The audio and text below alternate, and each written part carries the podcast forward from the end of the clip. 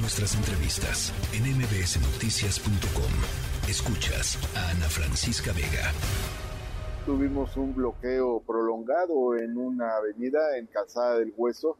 Padres de familia se quejaron del el abuso eh, sexual en contra de menores que ocurre en el colegio Carmel. Esta fue su queja, su planteamiento, el motivo de su protesta y el área de gobierno tuvo contacto con la Fiscalía de la Ciudad de México y ya se libraron dos órdenes de aprehensión en contra de los presuntos responsables de estos abusos en contra de menores. Bueno, después de que se anunció que se habían librado ya estas eh, órdenes de aprehensión en contra de dos maestros ahí en el colegio del colegio Carmel en Coyoacán que están acusados de abuso sexual de menores, eh, hay opiniones eh, encontradas, opiniones distintas entre los distintos padres de familia. Hay padres inconformes con lo que está sucediendo y hay padres que dicen que esto es al menos un, un, avance. Hay gente que se siente pues también eh, muy desgastada por todo lo que ha, sucedido en este, en este caso. Y en la línea telefónica está Pamela Nieto, mamá de Emilio. Emilio es una de las eh, víctimas del Colegio Carmel ahí en la alcaldía eh, Coyoacán. Y yo agradezco mucho esta tarde el testimonio, Pamela. Hola, muy buenas tardes. Aquí a todo tu auditorio. ¿Cómo se sienten con esto que se ha dado a conocer? ¿Cómo va el proceso? ¿Cómo va el caso? Mira, justo ahorita hace unos minutos vamos terminando una reunión que inicialmente era con personal de la SEP. Eh, a las citas se, dio lugar en, el centro. Asistieron también este personal de Guamasi, de, la Fiscalía, sorprendentemente, y, este, y, y de la Dirección de Escuelas Particulares. ¿Por qué sorprendentemente, Pamela? Porque no, no, o sea, no habíamos sabido que estaban ellos también convocados a la, a la reunión. Entonces, este, estuvimos hablando, centrándose de algunos detalles que desconocían hasta el momento. Avanzamos en cuanto a las investigaciones, nos, nos comentaron algunos avances que, que harían la siguiente semana. Este, también se estableció una mesa de trabajo para que el próximo viernes nos volvamos a reunir para saber los, los avances para sobre lo que se había hecho, lo que se habría hecho la siguiente semana también. Sí, eh, Pamela, ¿sabes qué? Te voy a pedir nada más, eh, a ver si puedes ubicar el teléfono, el, el eh, quizá lo estás moviendo o estás tapando porque de pronto te nos, te nos pierdes un poquito, te vemos un poco lejos, de repente te vemos muy bien, así es que nada más tratar de, de hacerlo claramente al, al teléfono.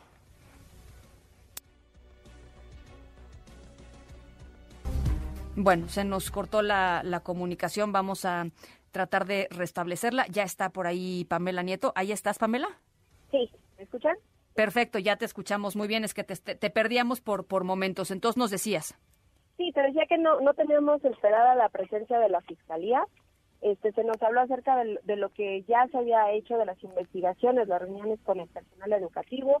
Este, también se estableció que tendremos una mesa de trabajo de forma continua. La siguiente, por el momento, será el siguiente viernes para saber qué, movimientos ya realizó la Secretaría de Educación Pública y también Guamasi, que también nos está ayudando con la parte de, integración y de averiguación. También ah. la CNDH para garantizar el, el debido y respetuoso proceso. A ver, dime una cosa, ¿de cuántos niños estamos hablando? No te puedo dar un número definido de niños. Hasta ahorita tenemos conocimiento de que hay ocho carpetas.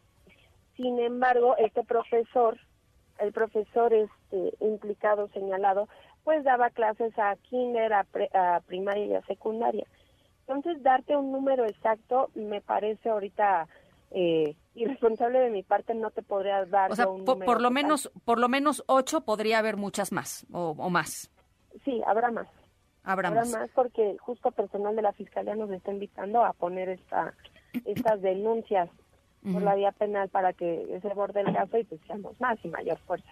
¿Cuál era, cuál era el, el mecanismo mediante el cual estas personas le hacían daño a los niños, eh, Pamela?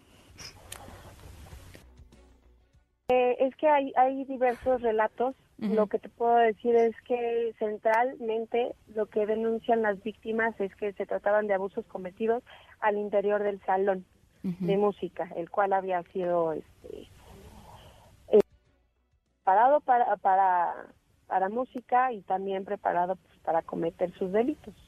Eso es lo que te, puedo adelantar y pues sí, este, juegos de manipulación y todo este tipo de cosas. No te puedo dar muchos detalles porque comprometería la, la investigación, te doy como a, a, grosso modo. Este, pero sí era eso, ¿no? Se ganaba el confianza de sus víctimas, como muchos depredadores sexuales hacen, y este y es, y es, lo que te puedo comentar es adentro de las instalaciones el crimen no solamente en algunos casos no solamente adentro del salón sino en áreas externas ¿De qué, ¿De qué edades son los, son los niños, Pamela, más o menos? O sea, estamos hablando de ah, niños de qué edades. Pues hasta ahorita van niños de, de los tres años hasta los seis. Sin embargo, te digo, como este maestro daba clases a niveles más, más elevados, podría extenderse. ¿Cómo están los niños? Este, ¿Cómo está tu niño, Pamela?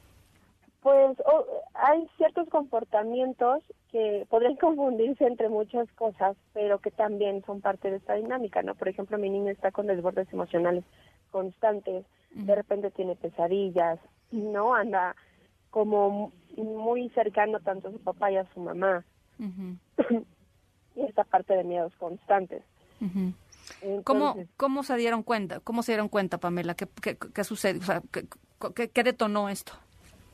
Eh, lo que pasa es que el 15 de febrero, eh, por la noche, nos cita a la escuela una cita urgente ya que se había dado el reporte de tocamiento entre tocamiento indebido entre los compañeros.